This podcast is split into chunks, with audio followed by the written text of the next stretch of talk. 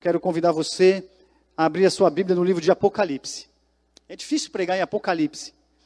Eu confesso aos irmãos que essa semana foi uma semana desafiadora para eu escolher um texto aqui. Eu já estava com esse texto no coração faz um tempo. Esse texto é um texto que eu já li, já preguei bastante lá atrás. Mas eu pedi para Deus me dar um, uma, um novo entendimento. Mas me abrir os olhos para esse texto, para que eu enxergasse aquilo que eu ainda não tinha enxergado. Por mais óbvio que esse texto seja, tem verdades que a gente pode extrair. E é um texto que fala do novo céu e da nova terra. É um texto que exige de nós não só atenção na, na, na, nas palavras, mas existe de nós fazer um exercício de perspectiva, de imaginar aquilo que está por vir. E isso vai requerer, vai requerer de nós usarmos um elemento importantíssimo para isso, que é a nossa fé. Então, nesse momento, se o Espírito Santo não, não interceder por nós, a gente talvez não consiga extrair daqui desse texto o que de fato ele fala e o que eu quero transmitir para vocês. Então, eu convido você a abrir a sua Bíblia no livro de Apocalipse 21. Apocalipse é um, é um desafio pregar em Apocalipse aqui, ainda mais com o George na, na plateia. Eu não, constava, não, não, não estava contando com isso, com o nosso querido e amado George, Renata, que bom ver vocês aqui, Deus abençoe vocês. Jorge que deu um curso sobre Apocalipse que está disponível lá na, na, no YouTube da igreja. Mas o texto diz assim: Vi novo céu e nova terra. Apocalipse 21, a gente vai ler do 1 até o 5, tá? Eu queria falar mais, mas eu falei, vai ficar muito longa a mensagem, então vou segurar o 5. Vi novo céu e nova terra, pois o primeiro céu e a primeira terra passaram e o mar já não existe. Vi também a cidade santa, a nova Jerusalém, que descia do céu, da parte de Deus, ataviada como noiva, adornada para o seu esposo.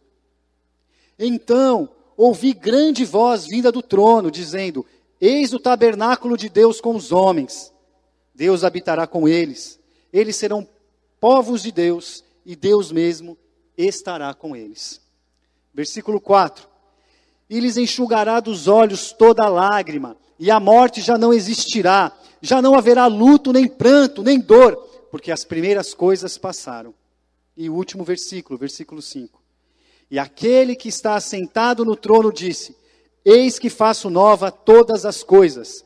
E acrescentou: Escreve, porque estas palavras são fiéis e verdadeiras. Amém? Vamos orar? Pai querido, em nome do Senhor Jesus Cristo. Nós rogamos agora a intervenção do Teu Santo Espírito em nossa vida, Senhor, para que Ele faça a tradução daquilo que vai ser dito aqui e as nossas mentes e corações sejam edificadas, transformadas por intermédio do Santo Espírito. Faz esse milagre aqui nesta manhã, para a honra e glória do Teu Santo Nome. Amém.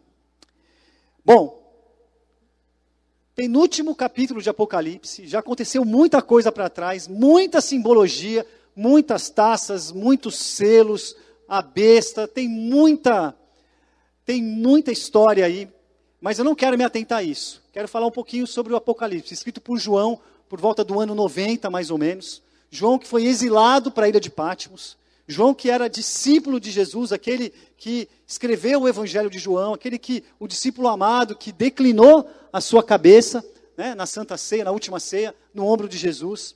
João que tem como característica, se você for lá ler os livros de primeiro, segundo, terceiro João, tem uma característica própria, uma narrativa. Ele tem uma, uma, uma, uma narrativa amorosa. Ele fala filhinhos. Esse é desse João que eu estou falando, já avançado em idade, e, um dos, e o castigo dele foi ser exilado na ilha de Patmos. O pior lugar onde alguém podia estar. Lá, gente da pior espécie. Ladrão, malfeitor. Onde ele era jogado literalmente lá. Vinha um barco de vez em quando e jogava um, uma caixa de comida. E ali tinha que brigar pela sua comida. E ele não tinha força para isso. Ele estava vendo a sua vida acabar. A sua trajetória acabar sem esperança, sem perspectiva nenhuma, olhando para trás da sua história e ainda não compreendendo tudo que queria compreender. tudo aquilo que tinha vivido com o Senhor Jesus, e ali Deus o visita. Ele dá a revelação. E ele escreve o livro de Apocalipse. Na língua inglesa, Revelation, que é o livro da revelação. Da revelação do quê? Das coisas que estão por vir. Das coisas do futuro, dos, do, dos fins do tempo. Existe uma, uma matéria dentro da teologia que chama escatologia, que é o estudo das coisas que estão por vir. Não quero ser escatológico, nem me, nem me arriscaria aqui nesse momento falar alguma coisa sobre isso. Não é esse o foco, o desejo do meu coração, mas é olhar para esse texto e extrair algo que caiba na nossa realidade aqui e agora. E aí a gente tem que começar situando esse texto. Olha só o que aconteceu, já aconteceu em Apocalipse 21, já aconteceu. As cortinas da história já estão fechadas. Agora é uma nova história. É o novo céu, nova terra. Todos os inimigos já foram julgados e lançados no lago de fogo. É só você ler os capítulos anteriores. Os remidos já estão nas bodas do cordeiro, porque nada mais é do que as bodas do cordeiro aqui. É um fala sobre um casamento. O texto diz que a, a Nova Jerusalém desce do céu como noiva adornada para o seu, seu noivo. Aquele paraíso perdido no Éden, ele foi reconquistado. O homem antes caído Agora, aqui em Apocalipse 21, o, o perdão, é, o homem ele é glorificado, ele está num corpo glorificado. Apocalipse 21 é a apoteose da revelação bíblica. Tudo aquilo que começou lá em Gênesis, aqui em Apocalipse termina. É a apoteose da revelação bíblica. E o tempo, o tempo cósmico, ele converte-se na, em eternidade. Aqui nós estamos falando da eternidade. Então, para a gente entender as palavras desse texto, a gente precisa ter a perspectiva daquilo que está por vir. É o novo céu a nova terra. Aquilo, isso que está escrito aqui não é possível de se viver hoje, aqui e agora. É algo que está por vir. É aquilo que todo crente deveria orar e pedir. Maranata, vem Senhor Jesus. Porque na vinda do Senhor Jesus é que nós presenciaremos e vivenciaremos isso. Então o texto fala da diferença entre céu e inferno. Da Nova Jerusalém. E quando a gente fala de, de céu e inferno, a gente tem que pensar no céu. Eu gosto de brincar muito, eu, esse é meu estilo de pregação. Eu sempre, a minha vida inteira praticamente, metade da minha vida eu fui pastor de jovens, tive contato com jovens e adolescentes. E eu vim de uma de uma missão que tem que ensinou a gente a usar a imaginação para pregar para jovens e adolescentes. Então, quando eu falava de novo céu, de nova terra, de algo que está por vir, eu ficava imaginando o que teria no céu. E, e, e, e C.S. Lewis fala isso. Ele diz que a verdade leva à razão, mas a imaginação leva ao sentido. Por isso que o livro faz a gente entender, quando a gente lê, a gente lê um livro, sabe aquele livro que prende a nossa atenção e a gente vai, aquilo vai se revelando, a, a imaginação faz, traz sentido. C.S. Lewis fala isso. Então, para fazer sentido para mim, eu preciso, eu preciso, imaginar. Então, quando eu leio a, a, as Escrituras, eu leio imaginando aquele, aquele, cenário. Quando ele fala de um novo céu, de uma, nova terra, eu fico, mas como é que é isso? Como é que seria isso? Começa a colocar colorido e tudo. É a minha imaginação trabalhando. E imaginação não é pecado. Então, o que, que eu costumo ima imaginar? Uma perspectiva de céu. O que não pode faltar no céu? Não pode faltar no céu Coca-Cola, gente. Não pode faltar no céu Coca-Cola. Eu tenho para mim, é o meu céu. Eu imagino um céu colorido, um céu alegre, onde a gente vai estar lá junto. Não é aquele céu cinza, monocromático. Não, eu vejo alegria. É isso. E quando a gente pensa num novo céu, na nova terra, a gente precisa entender que essa perspectiva de céu ela mexe com a gente. Ou deveria mexer. Por exemplo, ela teria que direcionar os nossos pensamentos. Paulo diz: pensai nas coisas do alto. Quando a gente fala de céu, a gente vai pensar nas coisas do alto. A gente não vai estar preocupado com o que a gente vai fazer amanhã. A gente não vai estar preocupado mais com as injustiças. A gente não vai estar preocupado com a rotina diária. Quando a gente fala da perspectiva do céu, a gente pensa na influência que uma vida de oração tem que ter na nossa vida. A disciplina de oração. E aí a gente lembra das, das palavras de Jesus, quando ele diz assim: Seja feita a tua vontade. Ele nos ensina a orar. Então, quando a gente pensa na perspectiva de um novo céu e uma nova terra, a gente tem que pensar na disciplina da oração na nossa vida. O impacto da disciplina da oração. A gente também precisa pensar na busca da santificação. Isso é algo que a gente não fala muito aqui na igreja, né? Uma vida de santificação. Pedro diz assim: que nós devemos viver em santa piedade, buscando nos santificarmos.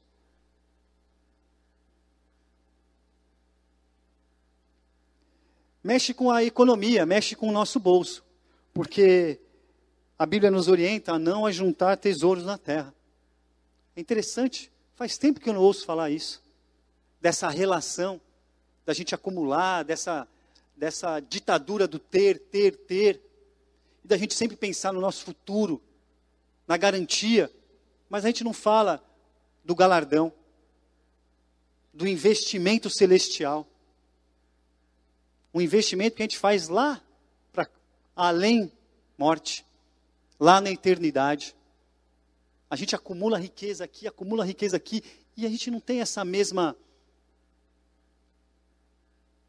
ambição de acumular uma riqueza que é incorruptível, que é acumulada lá nos céus. Então, olhar para esse texto antes de, de entrar em cada versículo aqui, a gente precisa se, se, se contestar fazer o, a, a contextualização disso. O que esse texto está falando? Ele vai mais além, ele fala também assim, que quando a gente vê, fala da perspectiva de céu, da gente renunciar a certos, a certos tipos de vantagens que a gente costuma correr atrás, buscar e, e querer ter. Porque o que está garantido para nós é uma herança incorruptível. Essa é a garantia, está escrito para a gente. E por fim, eu listei várias aqui, mas a última que eu queria falar, duas últimas, né? É a forma como a gente enfrenta os sofrimentos da vida. Porque no céu não vai ter mais sofrimento. Então a gente tem que entender que hoje a gente tem que enfrentar o sofrimento de tal forma que a gente vai, vai que a gente sabe, vai ter a certeza que um dia esse sofrimento não vai mais existir. O pastor Antônio sempre fala que o crente enfrenta os problemas, os sofrimentos de forma diferente. Mas por que, que a gente faz isso? Porque nós temos a certeza e a garantia de que um dia esse tipo de sofrimento, essa dor, os problemas não mais poderão nos atingir. E por fim, agora, acabando aqui mesmo, usando Paulo como exemplo, quando a gente pensa na perspectiva do céu, a gente enfrenta a morte de forma diferente, com os outros olhos. Porque Paulo diz assim: para mim, o morrer é lucro. Certo? Então, dentro disso, eu quero começar a falar do primeiro versículo, que diz assim: Vi novo céu e nova terra, pois o primeiro céu e a primeira terra passaram e o mar já não existe. O que é esse novo céu e nova terra? O que é isso? Bom, é importante a gente dizer que essa a redenção que é narrada aqui por João, ela não é uma redenção só para a humanidade. Ela é uma redenção para o universo. Ela é uma redenção cósmica. Ela não vai redimir somente o homem. Essa redenção serve para a natureza, para a criação, que geme desde a imputação do pecado, que acontece lá em Gênesis 3. Então, esse novo céu e essa nova terra compreende não só a humanidade, mas toda a obra de criação de Deus. A natureza também será redimida.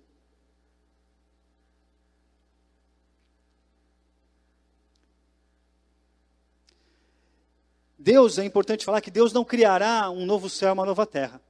ele vai fazer tudo novo a partir do que já existe. Teremos um corpo glorificado, mas vai ser a partir desse corpo. Um novo céu e uma nova terra, a partir dessa terra. Não é novo, não vai, não existe uma, um conceito arquitetônico, urbanístico aqui. Não vai ser construída, não, ela desce do céu, pronta. E ela vai, a partir da antiga, ela se faz nova. É novo no sentido de natureza, não no sentido de novidade. E é interessante também que não haverá separação entre céu e terra. Por quê? Porque o céu e a terra serão habitação de Deus. E aonde Deus habita, vai ser céu. E sabe qual é o mais impressionante de tudo isso? É que nós habitaremos com Ele. O texto vai dizer isso lá na frente.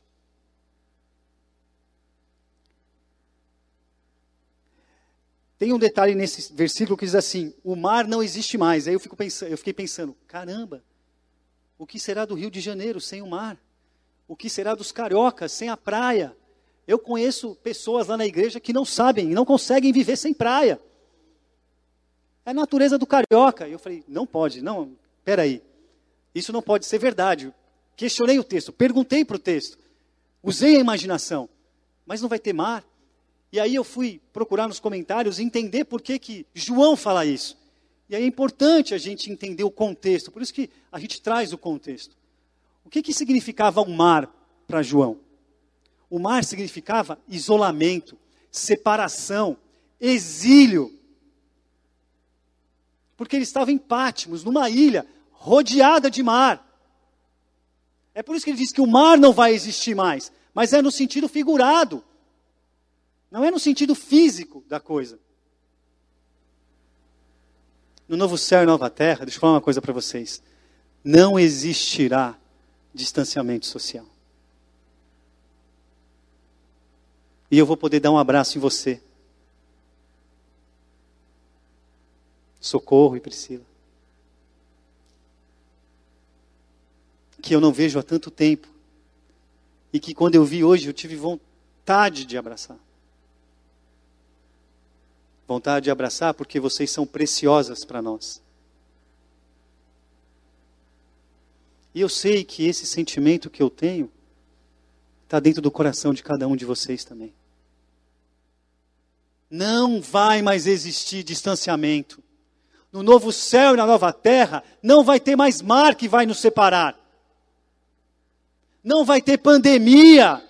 Não vai ter vírus porque é o novo céu, a nova terra. E Deus habitará nele. E nós, como igreja, habitaremos com Ele. E vai ser tudo uma coisa só.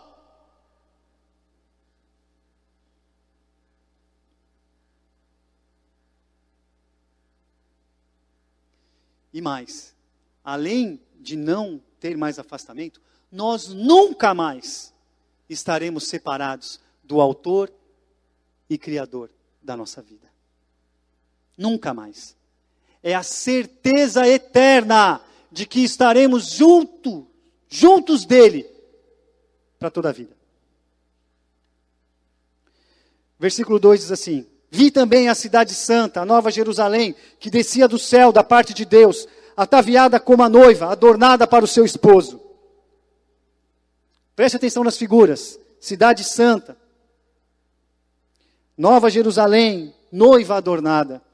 A cidade santa é uma comparação com a antiga Babilônia, que era uma cidade perdida, mas agora é a Nova Jerusalém, uma cidade santa. A Nova Jerusalém contrasta com a velha Jerusalém, que antes havia rejeitado Jesus, o Messias, o Salvador. A noiva adornada ah, me lembro daquele dia que a Tarsila entrou,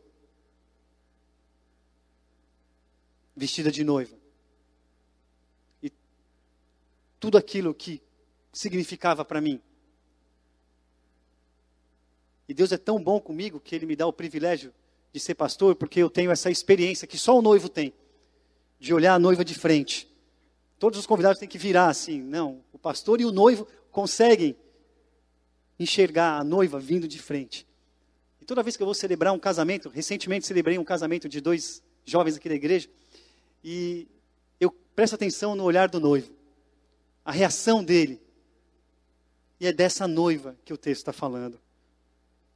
Santa, pura, não contrasta mais com aquela meretriz.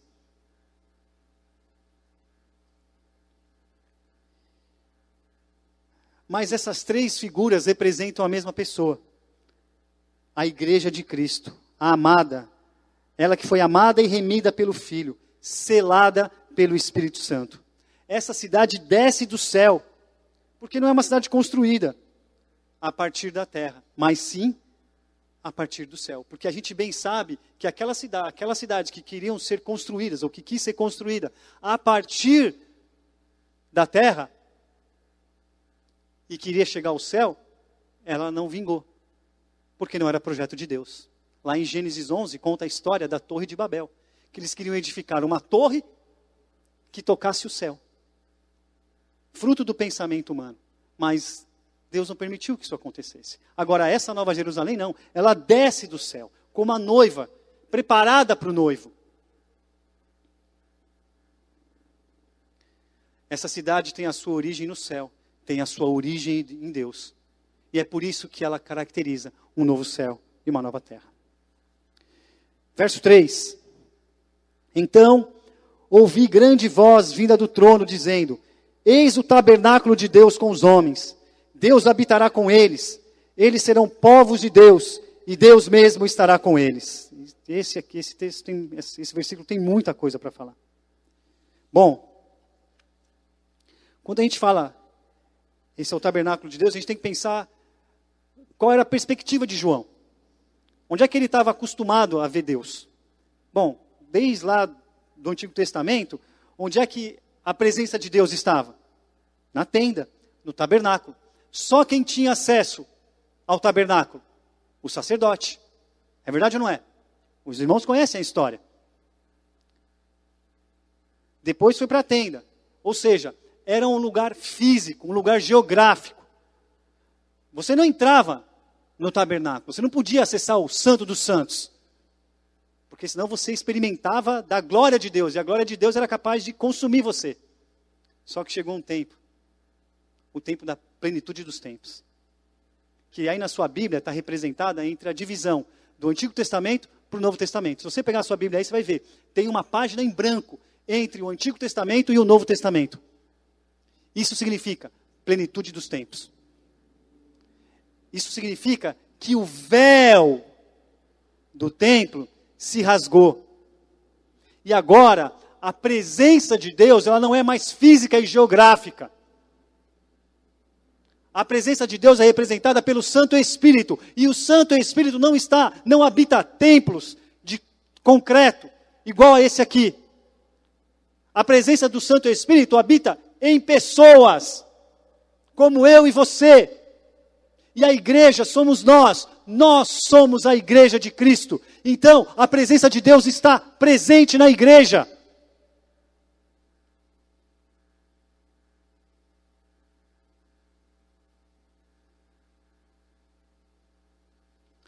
O que faz o céu ser céu é a presença de Deus. E agora, Deus habita entre nós. Só que o texto continua. E ele fala de de sermos uma só. Nós seremos povos de Deus e Deus mesmo estará com eles. Isso é muito legal para mim. Sabe por quê? Porque isso mostra para a gente que não vai ter mais bandeira de igreja, placa de igreja. Lá na missão Jovens da Verdade, tem o presidente da missão, é um senhorzinho de mais de 70 anos de idade, e ele é caricaturista. É bem humorado, ele faz caricatura. E uma das caricaturas mais inteligentes e que mais mexeu comigo, que eu vi ele fazer num congresso de teologia de com mais de dois mil pastores, ele desenhou vários portões assim escrito, com várias placas. Presbiteriano, batista, metodista, pentecostal, comunidade, foi colocando várias. E um monte de gente entrando assim, né, em cada portão, várias filas. E aí atrás, na perspectiva, atrás desses mini portões, ele fez um portão enorme assim, escrito céu. E as pessoas entrando pela mesma porta. Longe de mim aqui, viu? Aos teólogos de, de, de plantão, longe de mim querer colocar gente do céu, tirar gente do céu. Não, não, não, não é isso. Eu só estou dizendo que vai haver uma unificação da igreja, seremos uma igreja só.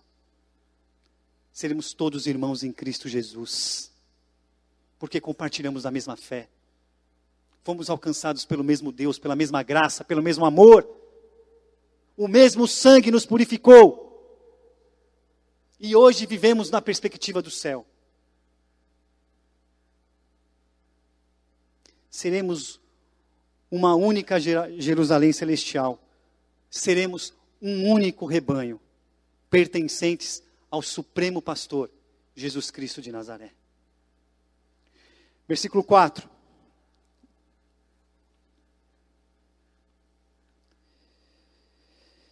E lhes enxugará dos olhos toda lágrima, e a morte já não existirá. Já não haverá luto nem pranto, nem dor, porque as primeiras coisas passaram. Olha, se eu tenho uma certeza na vida, é que a vida é marcada por dor. A vida é marcada por dor. E a gente conhece a dor logo cedo. Me lembro de quando eu fui levar a Alice para tomar a sua primeira vacina. Ela quase não chorou. E eu perguntei para a médica: Nossa, ela não chorou, que forte. Ela me respondeu assim: Hoje ela aprendeu o que é dor. E a partir de agora ela vai chorar. Se eu tenho uma certeza na vida, é que a nossa vida é marcada por dor. Nós aprendemos a sentir dor, seja dor física, dor moral, dor psicológica, dor emocional, dor social, nós sentimos dor. Quem aqui não está com dor hoje? Eu tenho uma dor que me acompanha que eu vou te contar.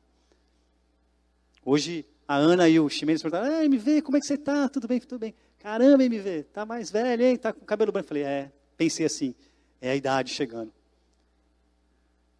É muito bom a idade chegar, mas ela acompanha, acompanhada com a idade, vem umas dores que eu não tinha. Eu não tinha. E eu falo para eu me recuso a ter essa dor, mas não dá. É o curso natural da história. Tem gente balançando a cabeça para mim aqui, falando assim, aceita que dói menos. Eu acho que eu vou seguir esse conselho. Ah, se fosse só as dores físicas, né? Ah, se fosse somente as dores físicas. Talvez uma fisioterapia resolvesse, um remédio, um santo remedinho. Mas a vida acompanha, nos acompanha de muitos tipos de dores. Tem dor que dói lá no fundo da alma. Tem dor que dói tanto que só da gente pensar,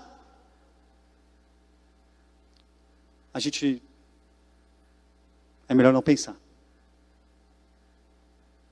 Só que tem o seguinte: na Nova Jerusalém, no novo céu, na nova terra, não vai existir nenhum tipo de dor.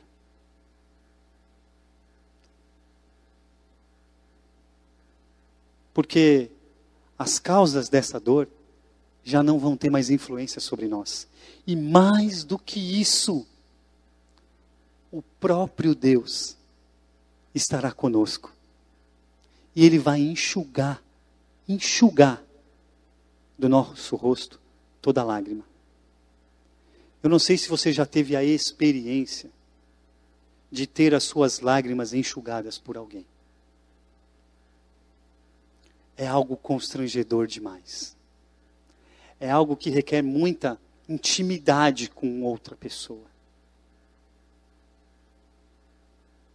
E vai ser exatamente isso que Jesus Cristo de Nazaré, lá na Nova Jerusalém, vai fazer com a gente. Aquela lágrima de dor, ela vai ser enxugada eternamente. Não vai existir mais dor, não vai existir mais pranto. O próprio Deus estará conosco. Não haverá lágrima de nenhuma natureza. Nas ruas da Nova Jerusalém, ninguém mais vai chorar. eu fico perguntando, foi uma pergunta que eu fiz para mim, quantas vezes eu já chorei? Só nos últimos dias, nos últimos meses. Pelo que eu tenho chorado?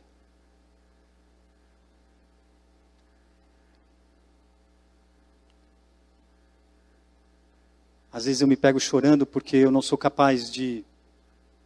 Eu me sinto incapaz de estar aqui, onde eu estou agora. Posso garantir para os amados irmãos que eu não sou digno de estar aqui. Não sou merecedor de estar aqui. Somente pela graça do Senhor. Eu disse para vocês no início da mensagem que essa semana foi muito desafiadora para mim, e foi bastante espiritualmente falando. Eu queria ser melhor do que eu sou. Deus sabe disso. Eu choro em ver o sofrimento dos outros. Eu me emociono, me julguem se quiser, em ver um brasileiro ganhar uma medalha lá nas Olimpíadas. Eu sei que é uma medalha feita de material reciclado mas o que, que aquilo significa e o orgulho que aquilo traz para o nosso país. Tem muito significado isso.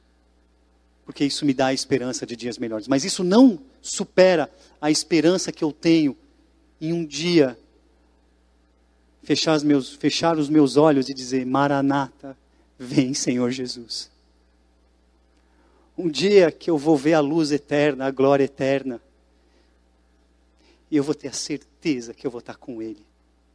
E não vai ter mais dor, não vai ter mais lágrima, não vai ter mais pranto, não vai ter funeral no céu, não tem caixão.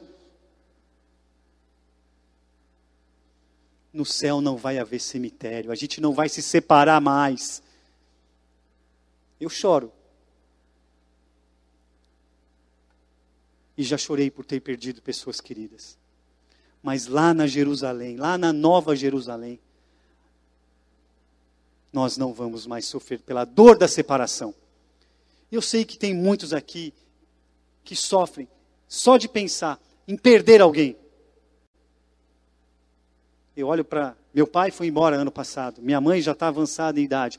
Fico pensando naqueles que são mais velhos que eu e têm pais mais velhos. Minha avó tem 94 anos de idade. Eu falo para ela assim: vó, não não espreguiça, eu falo para ela. Porque se a senhora levantar muito seu braço, é capaz de Jesus puxar. E ela está lá firme e forte. Mas eu sei que a hora dela vai chegar. E isso mexe comigo. Só que lá, lá na eternidade, o próprio Jesus nos garante que nós não vamos mais sofrer, que não vai mais haver sofrimento, não vai mais haver dor, não vai mais haver lágrimas.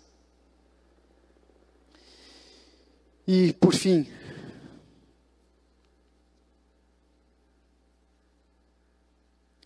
e aquele que está assentado no trono, quem é esse que está assentado no trono? Jesus Cristo de Nazaré. Disse: Eis que faço nova todas as coisas. E acrescentou: Escreve, porque estas palavras são fiéis e verdadeiras. É a revelação de Jesus para João. Escreve, João, porque essas palavras são verdadeiras. E João recebe aquela revelação e traduz isso em palavras. Eis que faço nova todas as coisas. Está consumado. Tudo já passou, acabou. Agora a história é diferente. E esse está consumado me lembra aquela aquilo que Jesus falou na cruz, está consumado. Tetelestai que era a mesma expressão que o exército usava quando voltava de uma batalha. Os homens chegavam na cidade, voltavam, gritando: Tetelestai, está consumado, acabou! Acabou! É tudo novo!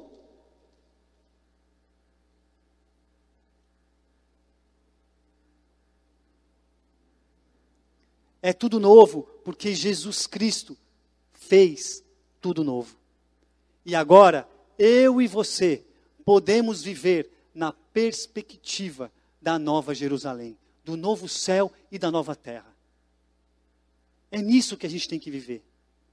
Irmãos, a gente leva um ritmo de vida que a gente precisa ficar muito focado, muito preocupado e muito ativo. É verdade ou não é? Todos aqui, todos nós temos muitas atividades. Todos aqui temos muitas responsabilidades.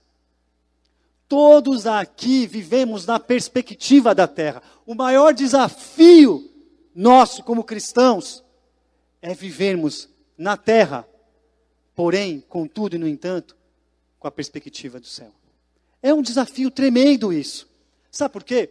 Porque são dois mundos diferentes. É algo que vai ser novo para a gente. Que a gente só fica na, naquela perspectiva da imaginação. Porque é difícil de imaginar algo tão bom assim. E aí a gente vive nessa perspectiva desse mundo, do deserto. Quem lembra da história dos espias? Que foram enviados, 40 espias, e eles inflamaram a terra. Não, essa terra aí não vai dar para gente, os caras têm gigantes. Né? De fato, tem mana, leite e mel, mas essa terra não é para gente. Vamos ficar aqui. Os caras são gigantes, a gente vai ficar igual o gafanhoto pra, perto deles.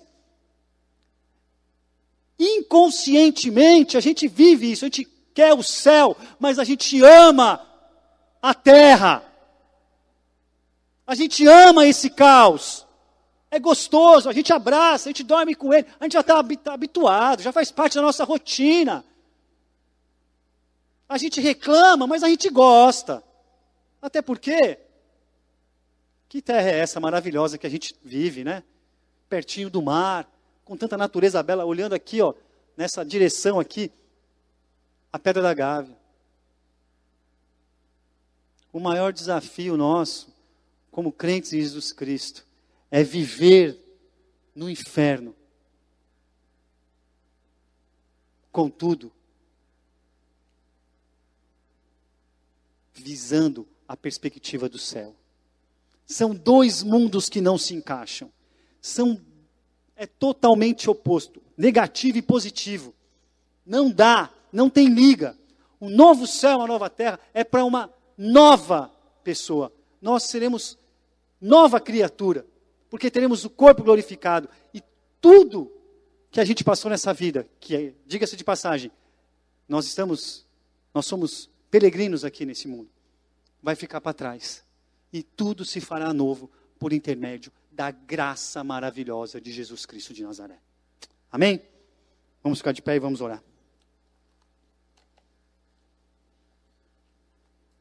O pessoal do Ministério de Louvor cantou uma música assim no começo. Porque ele vive, posso crer no amanhã. Porque ele vive, temor não há.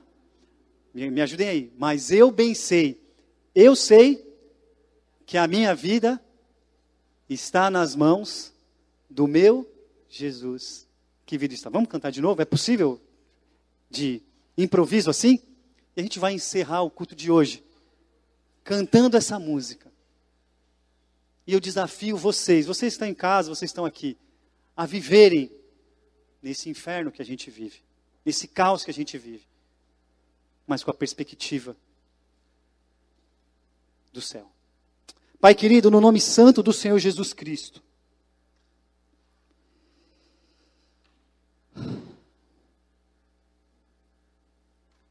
nós queremos agradecer, porque esse texto nos dá a certeza de que o novo céu e a nova terra virão.